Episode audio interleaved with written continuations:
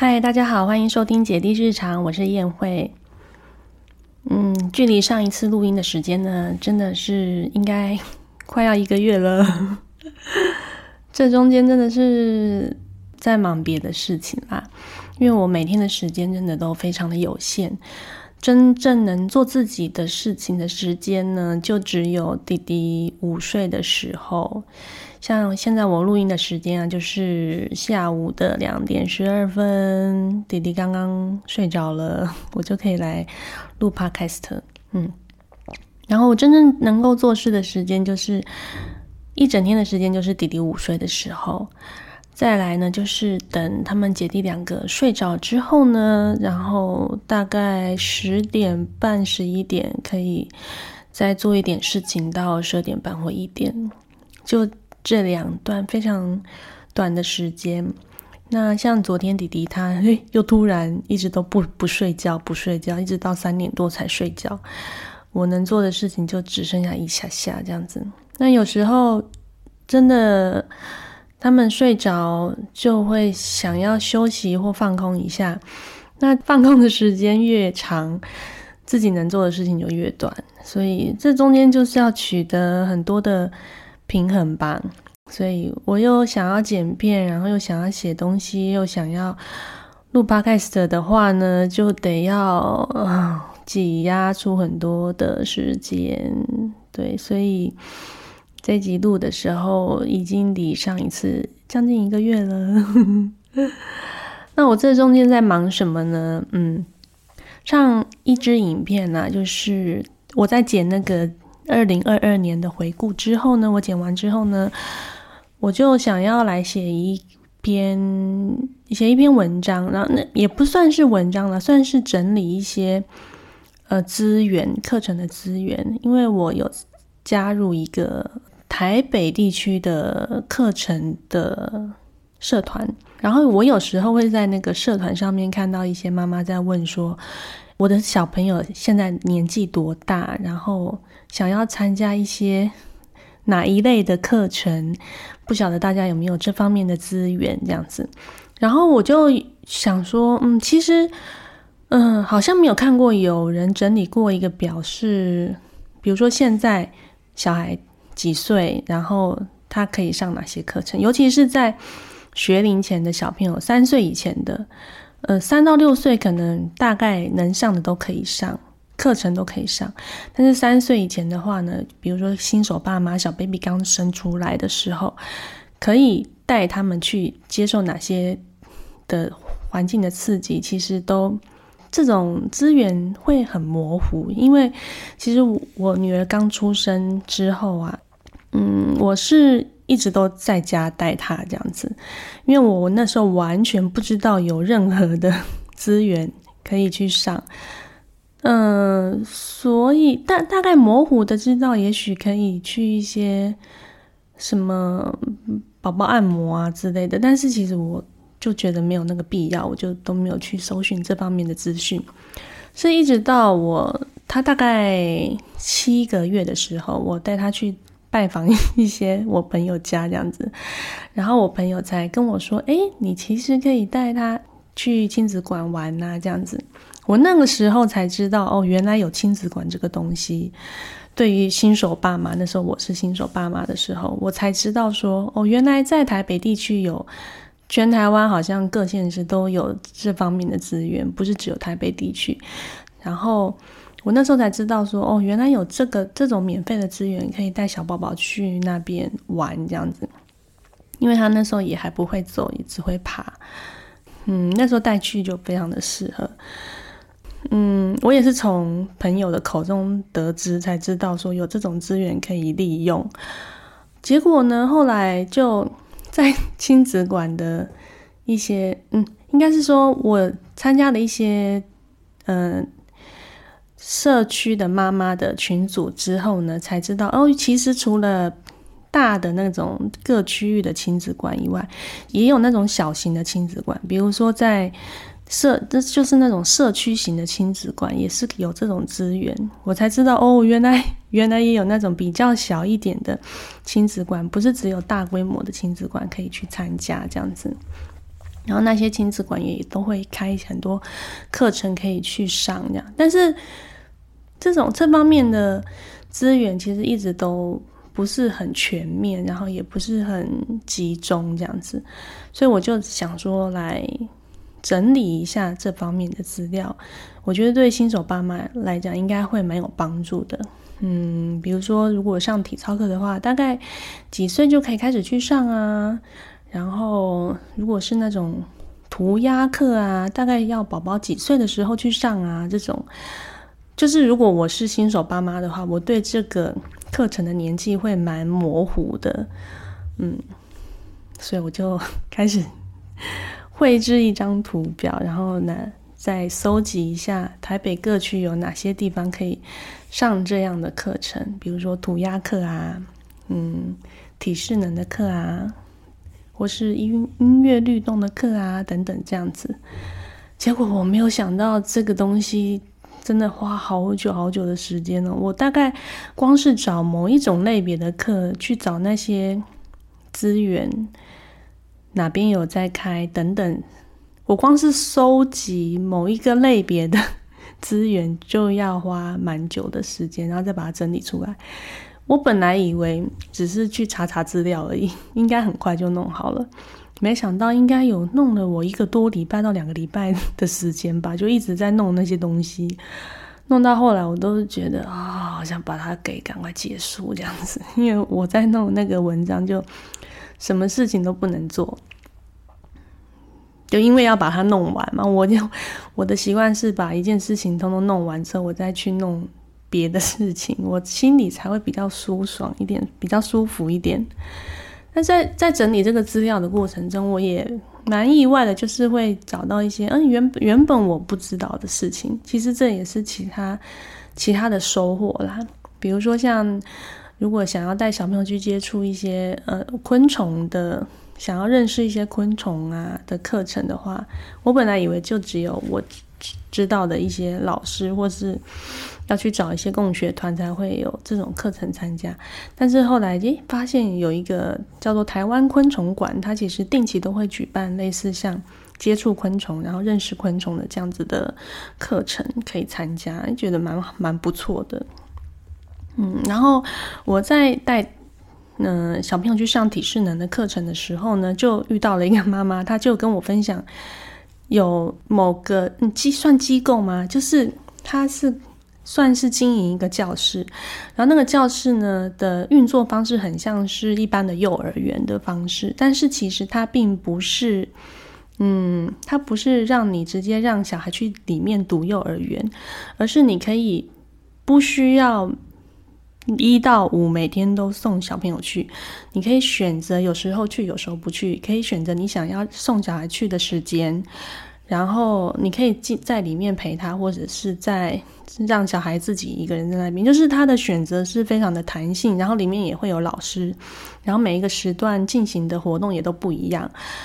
但是如果是幼幼儿园的话，就是变成说你一定要报名，你才能够把小孩送到里面去就读嘛。有他们有名额的话才能就读。那那个经营的那种教师是你可以非常有弹性的选择。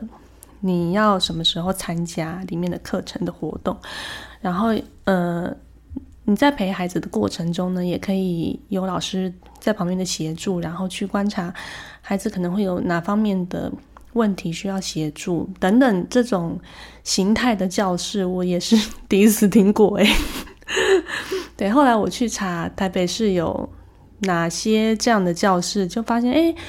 好像就是有我查到的是有三间啦，就是他跟我分享的是其中一间，然后我在查资料的过程中，我就发现，哎，其实不止这一间有在经营这样子的空间，嗯呃，所以我就整理在那个文章里面一并分享给大家。那我在这一集 p a c k a g e 的资讯栏也直接留我写的那一篇。整理资料的文章的连接给大家做参考好了。就是如果你是新手爸妈，然后你的小宝宝刚出生，然后你可能每天在家带小孩觉得很累，然后想要寻找一些外面的资源，带宝宝去参加一些课程，然后你可能会觉得这样你会比较轻松，比较可以喘口气的话呢，可以 点一下我整理资料的连接，去看看，也许有一些资源你可以利用这样子。嗯，如果是刚出生的小宝宝，嗯，两三个月，你如果做完月子，然后小宝宝已经回到家一阵子，大概一两个礼拜，他可能比较稳定，然后你觉得 handle 的不错，其实就嗯最方便有，然后就是最方便的资源就是亲子馆，你就直接。带到亲子馆，然后就让他在那里面，嗯，玩耍。因为其实亲子馆的环境毕竟还是比家里会空间更开阔，然后环境中的刺激也会比较多，然后人就是人也会比较多，给小宝宝刺激的人也会比较多。那但是其实对我自己的经验来讲，对小宝宝来说，嗯，你把他带出门，可能就是要面临一个状况，就是他那一天可能就会比较容易会哭闹，然后因为他可能受到的环境刺激会比较多，他可能那一天也许会比较容易，呃，莫莫名的哭闹。像我们家姐姐就是，那可是这个跟每个宝宝的气质会有很大的不同。像我家的弟弟就比较没有那么的敏感。所以在弟弟出生没多久，我回到家之后啦，做完月子回到家之后，因为我还有姐姐要带，所以我就带着他们两个一起去亲子馆。所以弟弟在他很小的时候，就其实一直都 常常被妈妈带着去亲子馆，接触那些很陌生的环境。嗯，对，但是他就比较不像姐姐小时候，只要带出门就可能那一天就会容易哭闹的情况。嗯，大概是可以跟大家分享 这个月在忙的事情，真的花了我好多时间哦。好，接下来呢，就是我原本就是这一集要讲的内容呢，主要跟大家分享最近已经三四个礼拜了啦，因为之前就想录了，可是因为一直都没录，所以莫不知不觉就过了一个月。嗯，其实，在大概三四个礼拜之前呢，弟弟就开始学会说“不要不要”了哟。那个时候他大概是一岁九个月的时候，嗯，这是蛮蛮重要的里程碑耶。就是他已经第一个是他大概一岁六个月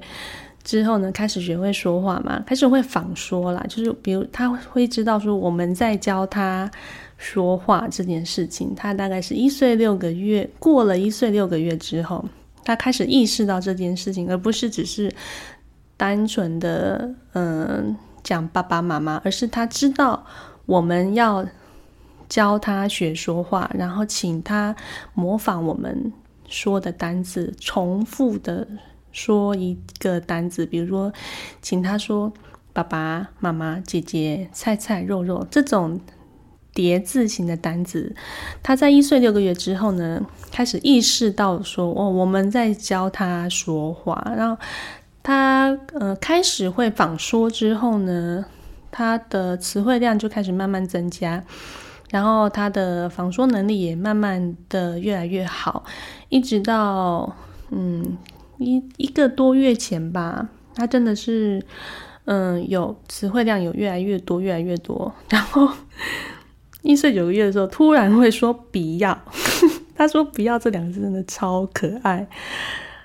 我那时候蛮蛮惊讶的，而且我还 上网去找小孩到了“不要不要”期的状态，原来是这样。为什么呢？我会这么惊讶呢？因为呢，因为我我不是已经有一个姐姐了吗？我照理说，我应该经历过这件事情，但是实际上呢，其实以前。大家都会说啊，你我们家小孩都在讲不要不要啦。其实我完全对姐姐的这个成长过程呢，可以说她并没有，她在一岁九个月之后，到大家在说已经不要不要的时候，她并没有口语上面的讲不要不要，她完全没有这种嗯。用“不要”这两个字来表达他不要他的他的意思，这样子。所以我那时候一直都没有感觉说，哎，小孩会一直说不要不要这这个词汇的这个印象，因为姐姐是没有的。那姐姐是怎么表达呢？因为她都不用口语的“不要”这两个字来表达，她不要做这件事，不要这个东西，或不要做这件事情。她完全是用她的身体语言 来来告诉你。他不要你做的安排，那嗯，我觉得这两个很大的差别是，弟弟呀，弟弟他在说不要不要的时候呢，还有他的性格吧，就是有时候小孩在说不要不要的时候呢，他可能那个时候就是他学会了不要这两个字的时候啊，他发现他可以用不要这两个事情来表达他不想要接受他你现给他现在的那个安排嘛。但是，呃，可是有的时候他只是纯粹想要，因为想说不要而不要，所以其实，在弟弟说不要的时候啊，你在还是让他穿一下他该穿的衣服或尿布的时候呢，你把它穿上去，他还是会非常顺其自然的接受你给给他做的这些行为。比如说，呃，他们洗完澡，光溜溜的身体，然后呢，穿尿布，尿布还算可以。然后在每次要穿衣服的时候呢，他都会先说不要，然后就跑掉。然后我就要拿着一件衣服，然后去追着他，然后把那个衣服套上去，这样子。好，那这是弟弟嘛？弟弟他就是，呃，有时候只是。不喜欢某个感感受跟感觉，然后所以在他在当下会说不要，但是其实你赶快把这件事情做完了，他其实也也不会说，呃，非常的抗拒你给他做的选择跟安排跟行为这样子。所以弟弟对我来说呢，其实他是一直都是蛮蛮随和的，然后也蛮顺从的。但是姐姐呢，讲到姐姐就是。完全不是这这种随和的生物，他就是从小到大，从 baby 开始，就是一直给我我们的感觉就是很自我的小孩。那他其实没有那个不要不要的时间，他都没有讲不要这两个字，他是直接用他的身体语言跟你说他抗拒这件事情，而且呢，他的抗拒呢是他真的抗拒，他真的。不愿意，你就算硬逼迫他，他是会，反正他就是，就是他说的不要跟不喜欢，就是不要跟不要，就就你完全没有办法忽略他的选择啊。比如说呢，他在大概也是快两岁的时候，他是开始会去选择他要穿哪一件衣服的这件事情。所以呢，就是他得要自己，他开始有那个自我意识，要去做这个选择的时候呢，你完全没有办法去忽略他的决定。如果你要让他穿不是他选择的衣服的时候呢，他就会强烈的抗拒。你就算你让他让他穿穿看，穿穿看，然后套上去的时候，他会把它死命的把它脱下来。的这一种，就是不要，就是不要。所以我其实一直蛮对于那种小孩可以穿上妈妈为他决定的一些可爱的 衣服，感到非常的奇异跟不解。就是嗯，有些妈妈都可以啊，我要是小孩穿这个可爱花花有蝴蝶结等等这种。衣服，然后就诶买下来，然后就给小孩穿。哇，我真的觉得，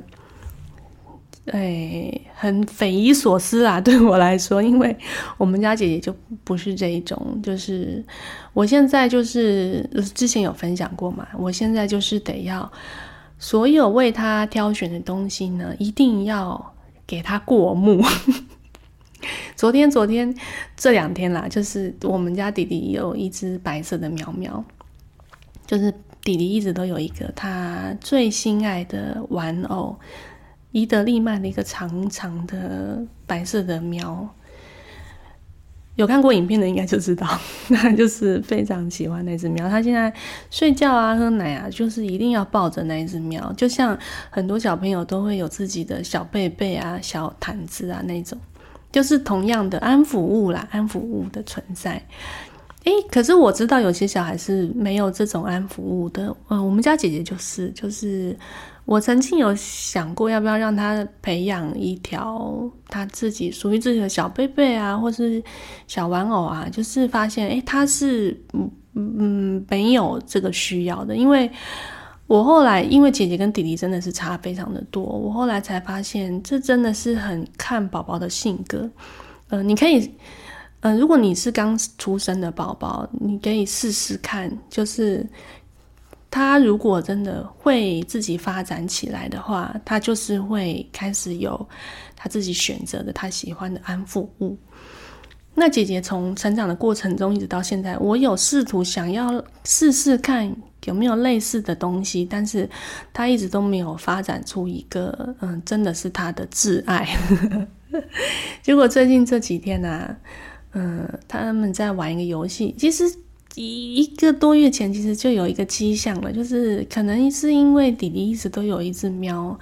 陪他，然后姐姐也也许姐姐看了有一点，嗯，不是滋味吗？还是怎么样？就偶尔会出现那种也想要抱那只喵这样子。那弟弟看到姐姐抱他他的喵，他弟弟就会赶快把去把他的心爱的喵抢过来。好，然后结果。这两天，姐姐就因为某个游戏，然后她就开始非常的抓狂跟哭闹，所以我跟爸爸就决定说：“好，那就再帮你买一只喵好了，一人都有一只喵这样子。”结果没想到，昨天爸爸要去买之前呢，就发现全省大缺货哎，宜得利的那只白色的喵喵都已经卖光了，原来那只商品。销售非常的好，就是现在已经买不到白色的喵喵了，现在只有黑色的喵喵跟灰色的喵喵。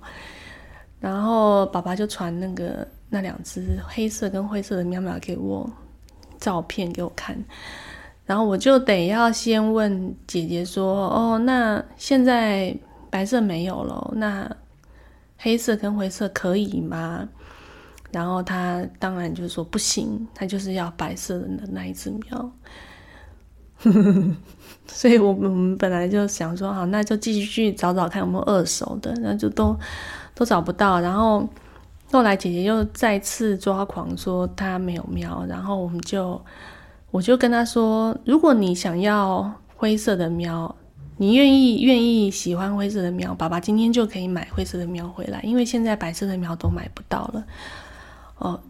呀，姐姐最近好像就是越来越能够讲道理了，就是讲的一些嗯，我们大人讲的一些理由啊，然后是很有逻辑的表达方式，他慢慢可以接受，嗯，我们诉说的这些理由，他可以接受进去，然后再去自己做判断、跟消化、跟 反刍。哎，他以前是不行的哦，嗯。以前他就会非常执念于，嗯，他想要的东西，然后对于我们所说的任何的理由啊，然后想要跟他表达，哎，为什么，嗯，你想要的东西没有办法被满足，就是会跟他说为什么。他小比较小的时候是没有办法接受的，就会一直哭，一直闹。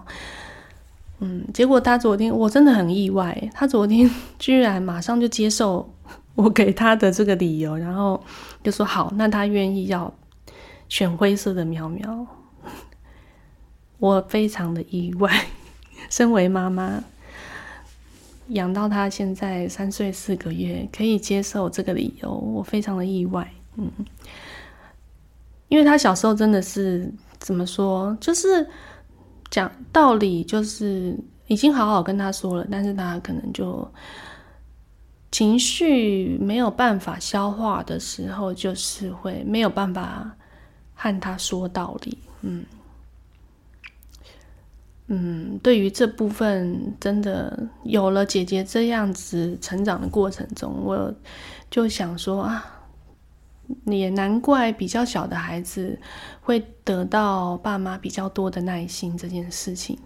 就总是经历过姐姐这一段过程，然后就会觉得到时候弟弟在发生一样的事情的时候，我真的会有比较更多的耐心跟嗯嗯更多的 空间啦，去等待他的成长，嗯。心里会有更多的空间。好，那讲到不要不要这件事情呢，是姐姐比较激烈的，嗯，有这个不要不要的时候呢，是在她哦，我说的比较激烈啊，是不是讲说很多小事是比较大的事情发生的已经很大的事情，那些比较小的事情什么？呃，穿什么衣服啊，诸诸如此类的，其实，在日常生活中不妨碍大家生活，其实都是任随着他啦，就不会有什么呃困扰的行为。是一直到他大概两岁半，应该对，差不多两岁半过后，我们搬到呃新的家来之后呢，有发生过一件非常嗯比较严重的事情，然后我。那一天处理的也不是很好，所以想跟大家分享一下。他大概到两岁半之后呢，我会带姐姐跟弟弟，平常去下午的时候吧，会去公园玩。然后他那一阵子，有的时候会，嗯，特别想去公园玩，然后有的时候又特别不想去公园玩。就是他对于出门的事情呢，有一些自己的想法。刚好那一天呢，在公园玩着玩着呢，然后因为我那时候带姐姐跟弟弟一起去公园，然后弟弟那个时候的年纪大概是一岁过没多久这样子，嗯，弟弟那个时候还比较小，所以他有时候在公园太久的话呢，他会比较累。那比较累呢，小婴幼婴童啊。就是会欢欢的，就是会欢起来。所以那一天，其实，在公园已经蛮久了。通常弟弟如果很欢的时候，我可就会先安抚弟弟，要给他喝奶呀，或者是怎么样。真的是常常在外面让弟弟喝奶。但是那一个时候呢，已经到一第一个时间非常的晚了。然后第二个，弟弟已经真的表达出他嗯很很累，然后很想回家，所以。我就那个时候必须，当我带着姐弟俩一起到公园的时候，在弟弟比较小的时候，就得要面很常面对一件事情，就是，嗯，弟弟想回家的时候，我就得要说服姐姐也一起回家。那一天呢，姐姐就特别不想回家，然后。嗯，其实公园就在我们家楼下而已，但是弟弟的状况是我已经没有办法 handle 了。但是姐姐已经又表达出她现在此时此刻她不要回家，她还要玩，她不要回家。那一天是我第一次遇到姐姐跟我说她不要离开公园，在那之前呢，我从来没有遇到过他会跟我说。他还要玩，他不要离开公园。嗯，那之前我只要跟他说，哦，差时间差不多了，我们要准备回去了，他都会乖乖的，就是跟我 跟我回去这样子。结果那一天是我第一次遇到他，非常激烈的跟我表达说，他就是不要离开，不要离开。我那个时候当下，我就是因为弟弟我 handle 不了，所以我就直接就是。我就没有做其他的、其他比较技巧性的做法，然后直接把姐姐抓起来，就直接抓回家这样子。哇，那一天真的是姐姐整个大爆哭，一边抓她，一边她一边大爆哭。反正我那时候就是，呃，因为都没有办法 handle，所以我就直接把她抓回家。然后回家也是经过了很长的哭闹这样子。后来我就是在想说，之后再遇到这种坚持不要回家 的状态该怎么办？那总不能每一次带他们出门都是这么惨烈的收尾吧？就想说，总是要试试看有没有其他比较技巧性一点的做法。后来呢，我就发现，如果用一些方式，姐姐其实是可以接受的，然后还蛮好被说服的。比如说，我那一次很激烈的、很惨烈的 收尾之后呢，下一次我就。到公园的时候，他又跟我说他不要回家，然后我就直接跟他说：“嗯，那我们再玩十下就回家好吗？”诶，他居然跟我说好诶，然后他就自己从一数到十，然后数到十完之后呢，他就乖乖跟我回家。嗯，我真的超惊讶的，我想说，如果我第一次知道有这么这么简单的做法，就可以非常平和的处理。小孩的状态的话，那就我就会直接用这么这么简单的做法。然后这种方式大概用了几次之后呢，然后就又变成说，哦，那我们再玩三下。你还想玩什么？那我们再玩三三下这样子，那我们就回家。然后他也说可以这样。其实后来我发现，原来他不想回家，只是他那个当下他不想回家。他还想要继续玩，他是愿意回家，只是他的那个当下他是不想回家，所以他可能是只想要再多玩一下下，然后他就在可以就可以愿意跟我回家了。所以我只要把那个空间、那个弹性留给他，然后再让他玩一阵子，那他他就愿意跟我回家。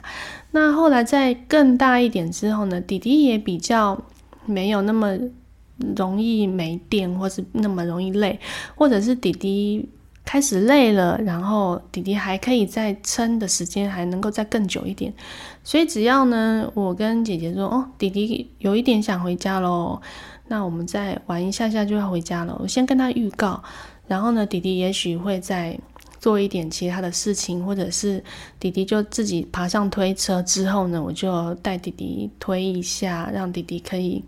在推车上休息，然后一边推一边等姐姐。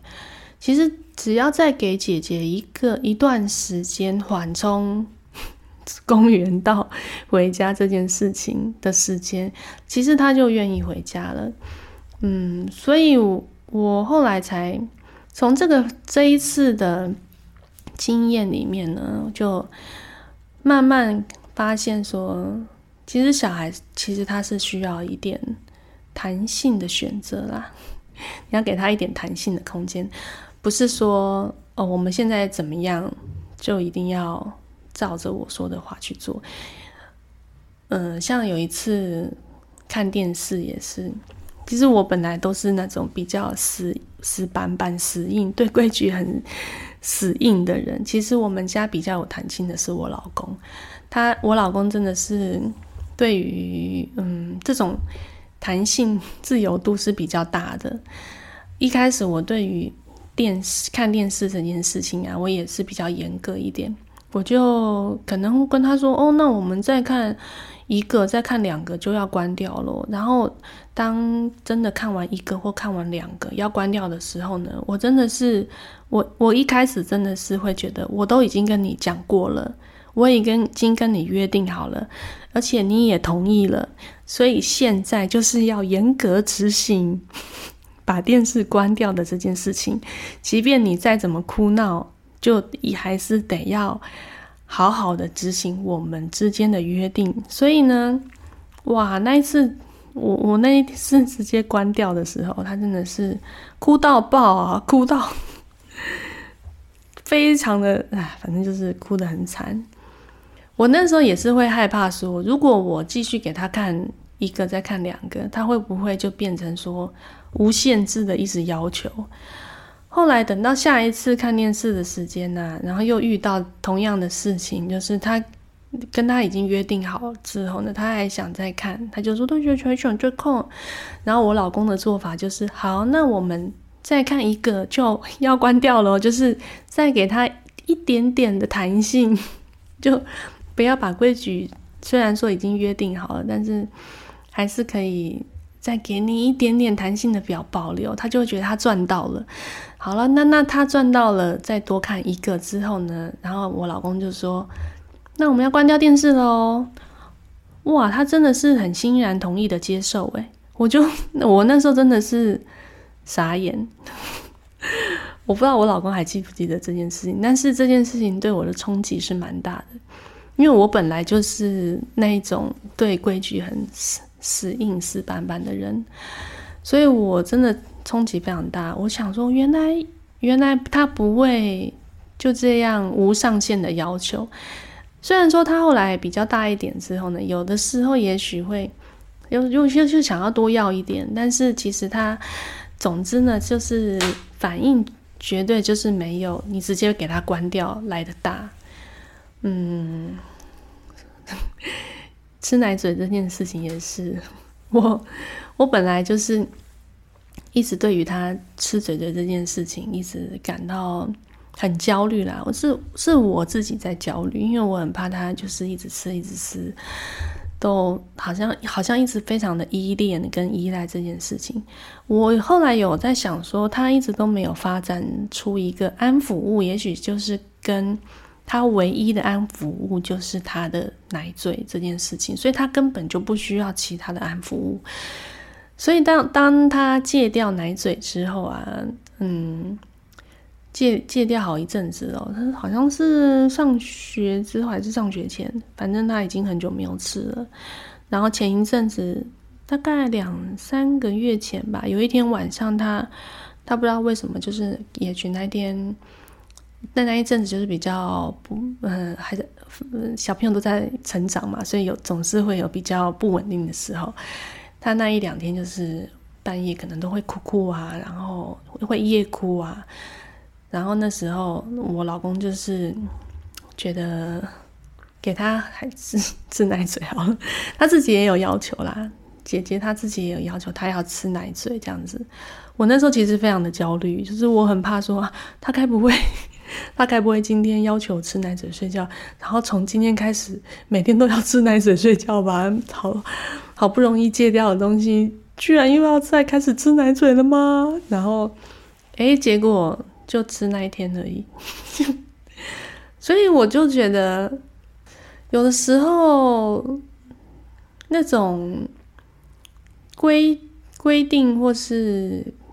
规矩，好像也没有需要设的那么死。我是从这几件事情之后，才慢慢的觉得不用活得那么辛苦了，不用把呃那条线定的那么死。嗯，有时候真的是放轻松就可以了。嗯，所以我我真的那一次奶嘴的事情啊，我就有一种感觉，就是如果我那一天是我照顾他，如果我一直死都不给他吃奶嘴的话，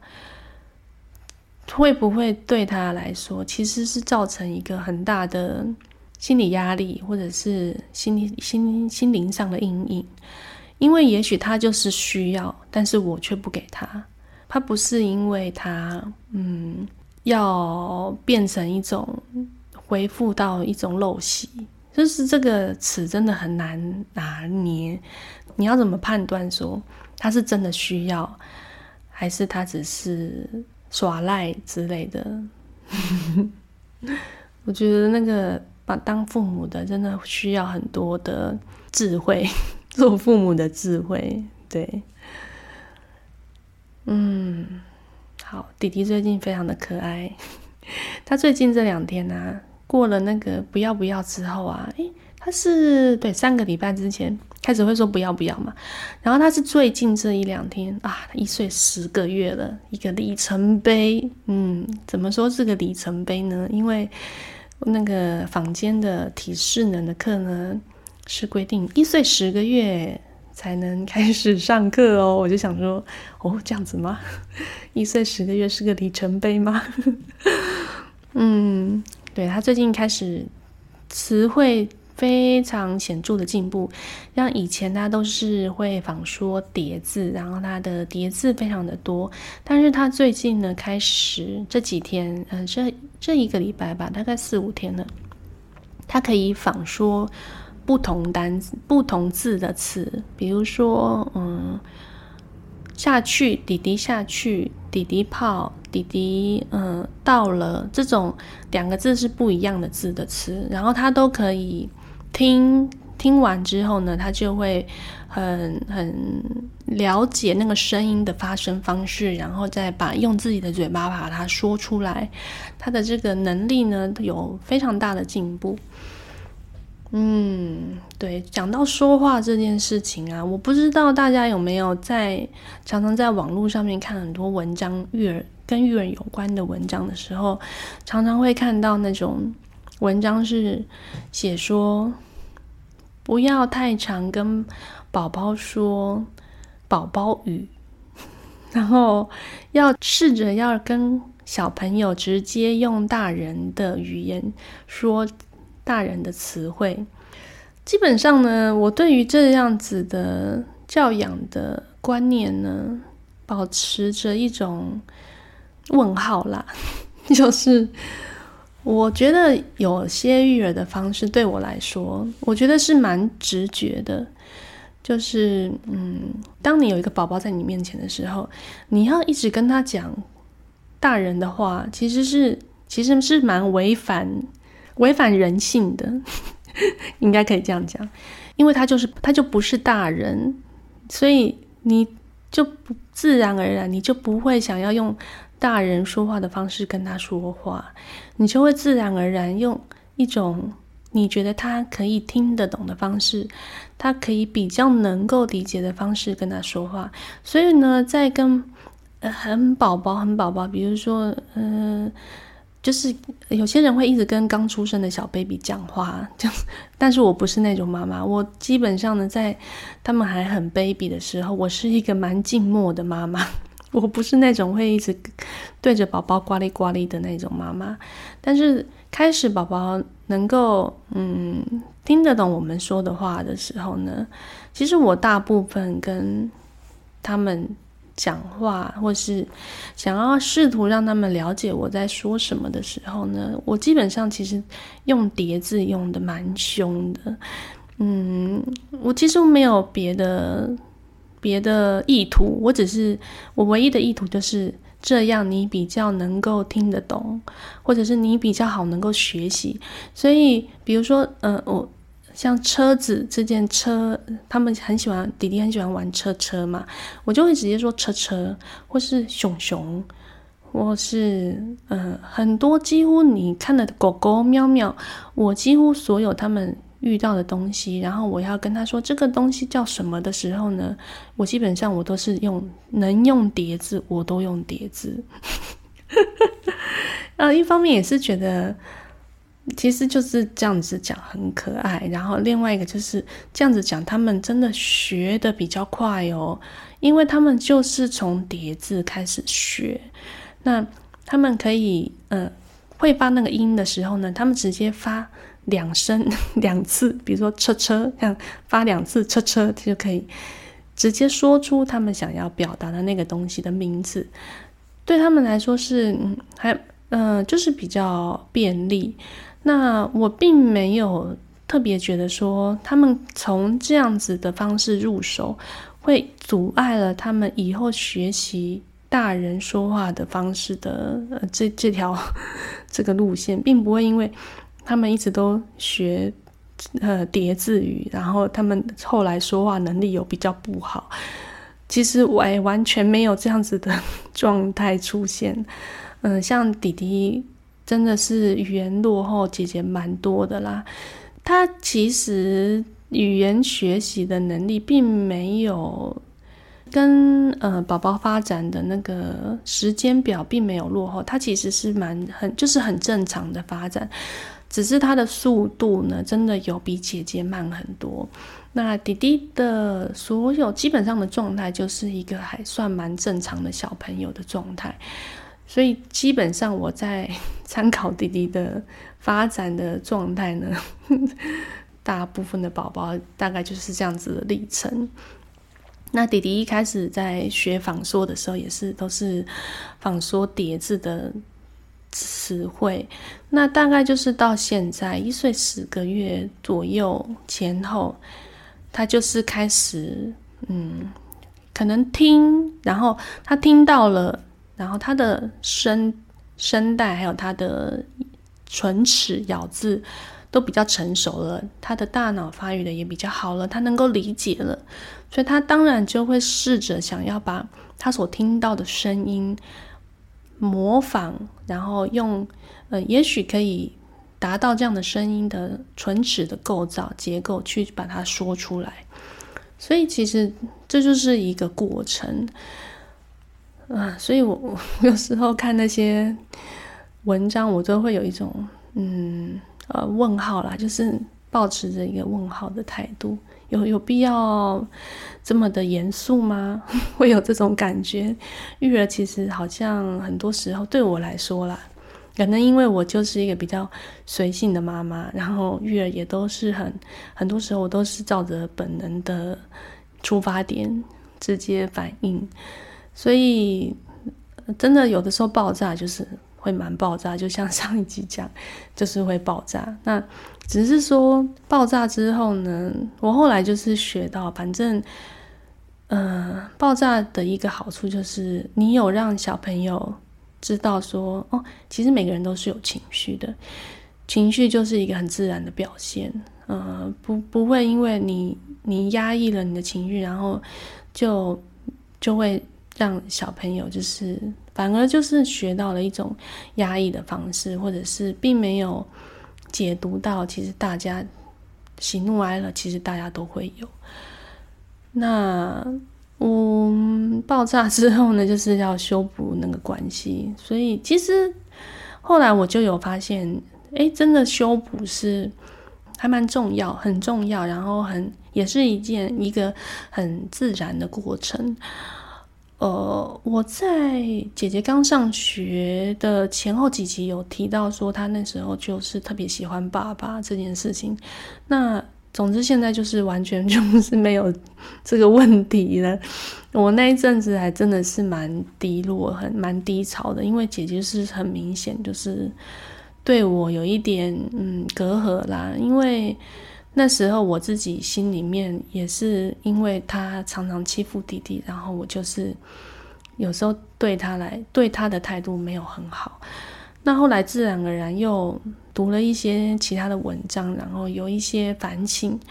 然后也对于嗯修补关系这件事情呢有一些体悟，所以呢，最近我们母子女